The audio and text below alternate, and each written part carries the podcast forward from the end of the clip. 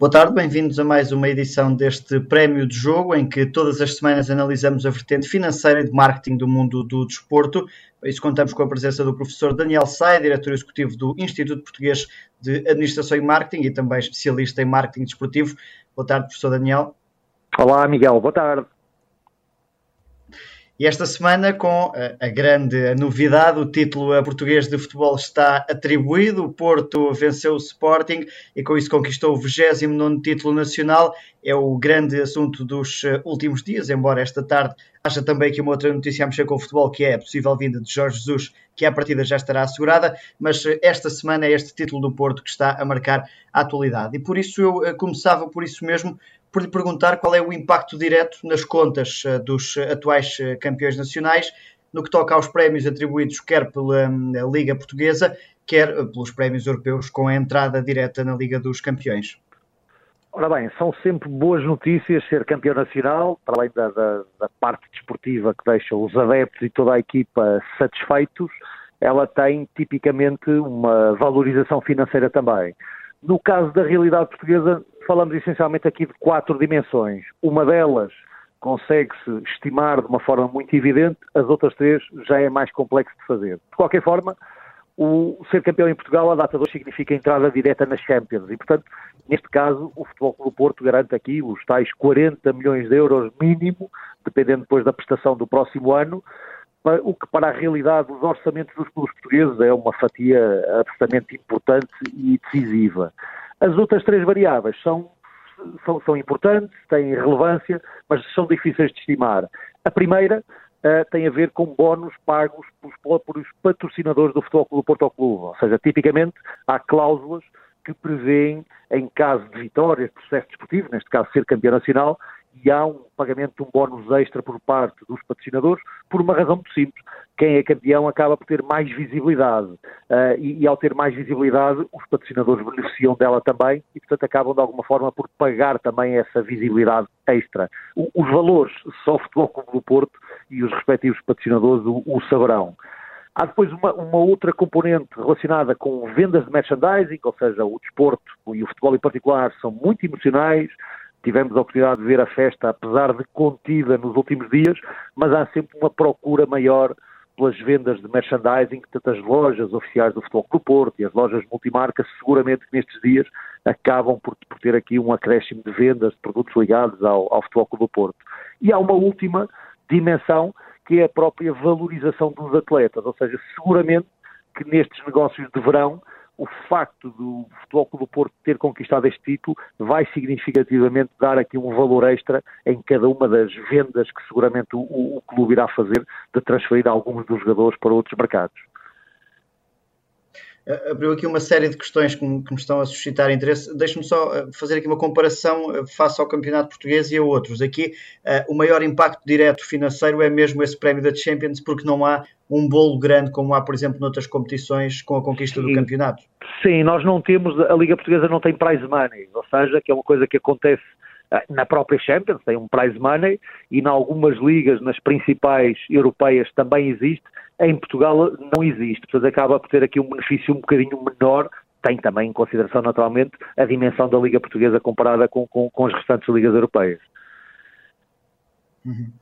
Aqui nesta questão dos eh, patrocinadores, falou de, dessa reputação que é ganha com a conquista do eh, campeonato. Eu perguntava-lhe ainda para mais quando nos últimos anos este equilíbrio tem sido muito feito entre Porto e Benfica. Eh, e há aqui, diria eu, até os grandes patrocinadores acabam por ser praticamente os mesmos, ou vão se dividindo entre no mesmo setor de mercado entre um ou dois.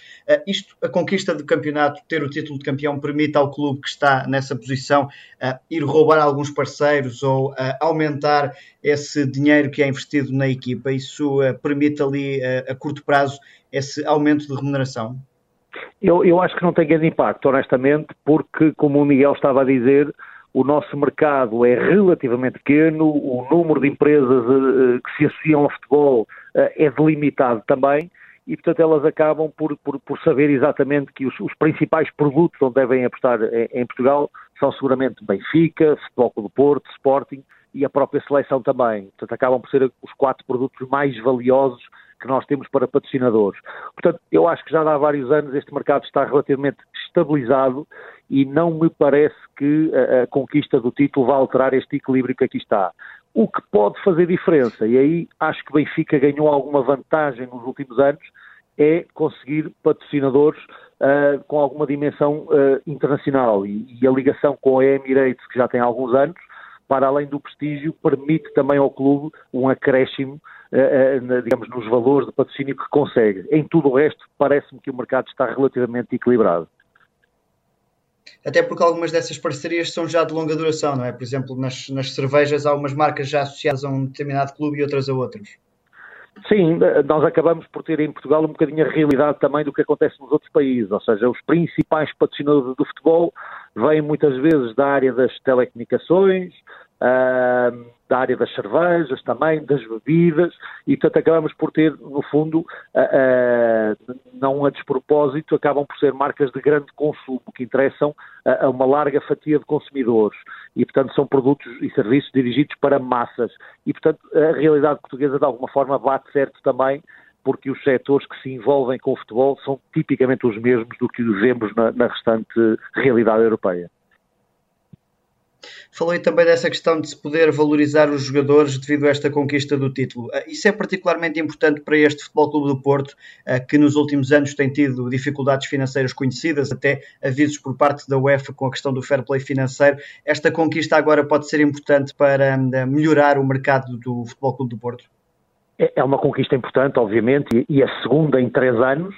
Uh, mas mesmo assim, e, e acabamos de falar de alguma forma do tipo de impacto económico que isto acaba por ter no Futebol Clube do Porto, eu diria que a situação do Futebol Clube do Porto continua a ser muito complicada, mesmo com esta vitória. Ou seja, se não vejamos, uh, é um clube que nas últimas três décadas, se olharmos para a realidade nacional, foi o clube que mais venceu.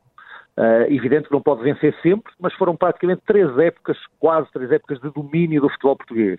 E para além do domínio do futebol português com sucesso internacional, tivemos vitórias em Champions, em Liga Europa, em campeonatos do mundo de clubes e tivemos mais de mil milhões de vendas de jogadores.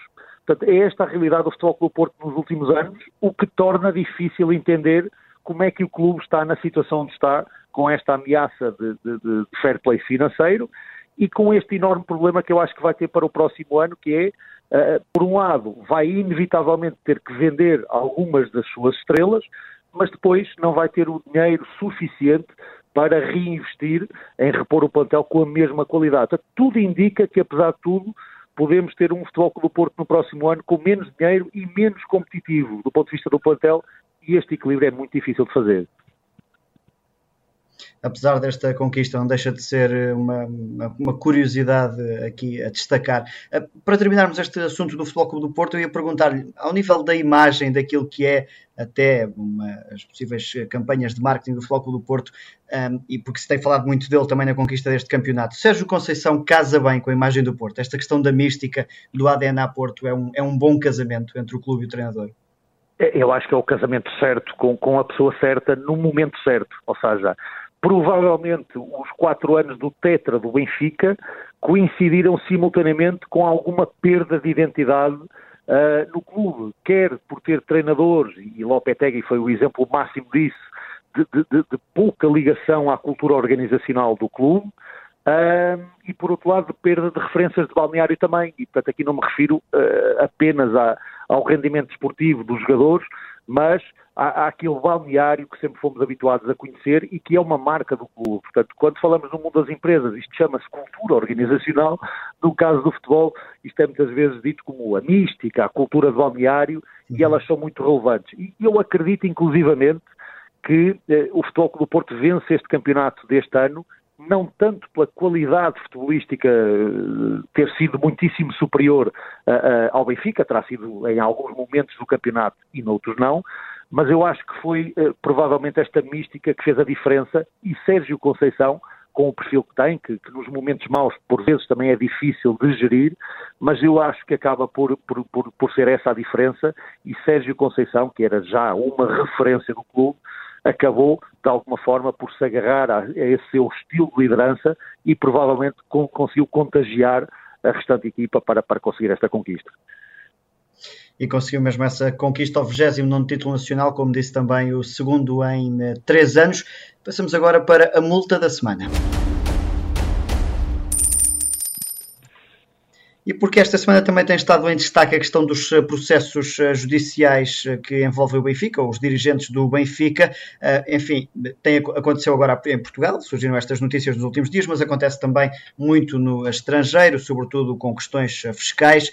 E a minha dúvida é sobre o impacto que este tipo de processos pode ter nos clubes.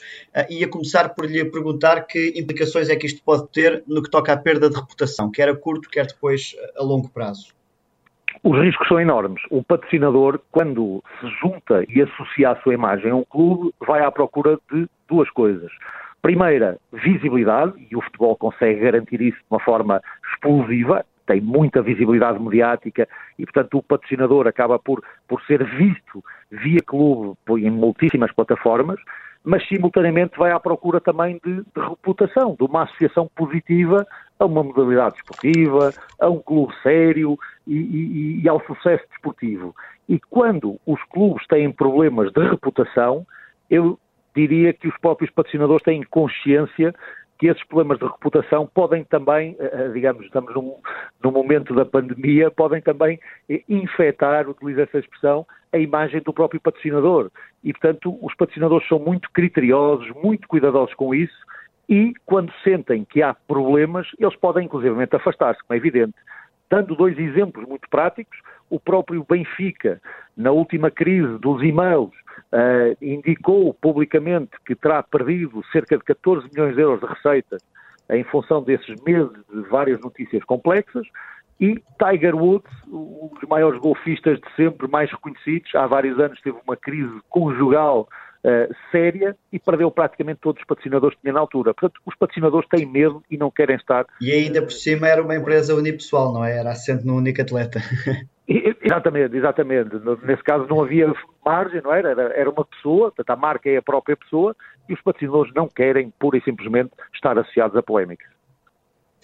Por outro lado, e a questão do Tiger Woods, até um excelente exemplo para isto, é isto dificulta também a forma de trabalhar a imagem de um clube ou de um atleta, ou a paixão acaba por fazer esquecer tudo isto. E digo isto, e digo que o Tiger Woods é um bom exemplo porque há pessoas que continuam a admirá-lo, apesar de todos os escândalos. Sim, o, o, o, desporto em geral tem uma componente que é completamente diferente do, do, do mundo dos negócios tradicionais, que é a emoção.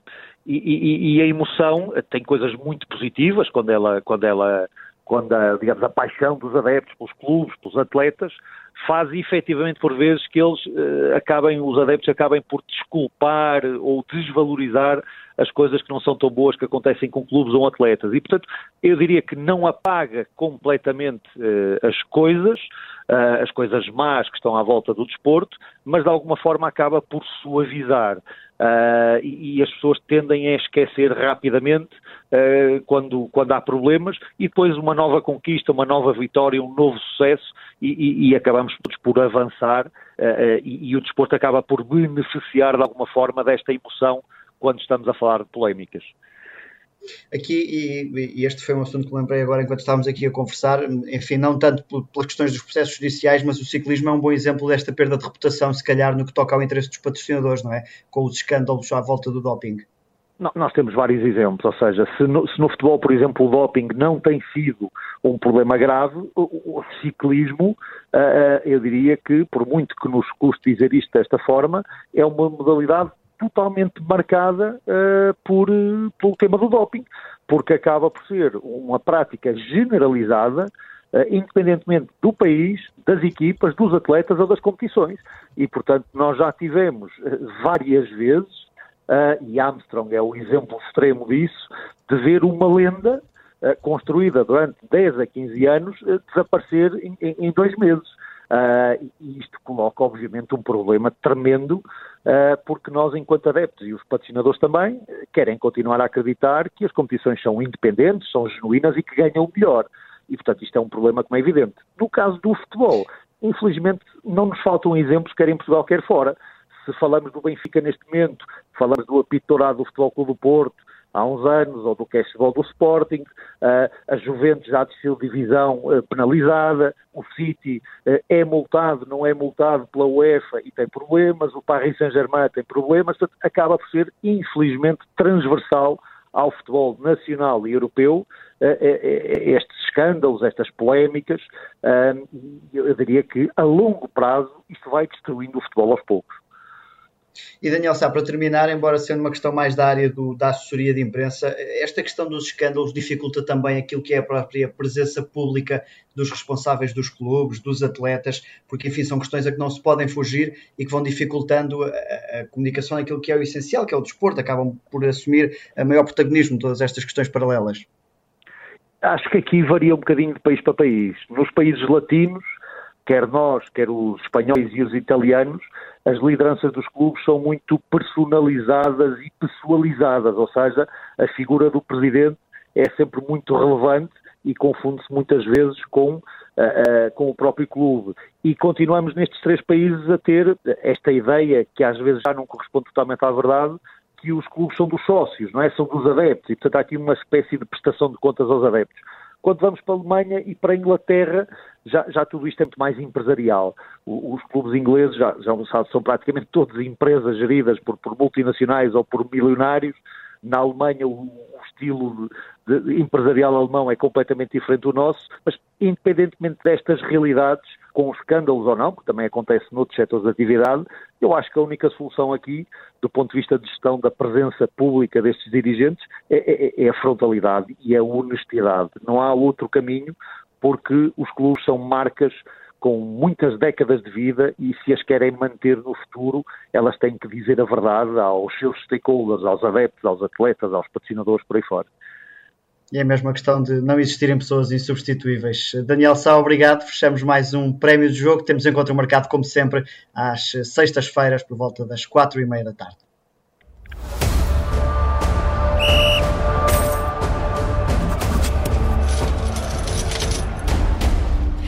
Obrigada por ter ouvido este podcast. Se gostou, pode subscrevê-lo, pode partilhá-lo e também pode ouvir a Rádio Observador online em 98.7 em Lisboa e em 98.4 no Porto.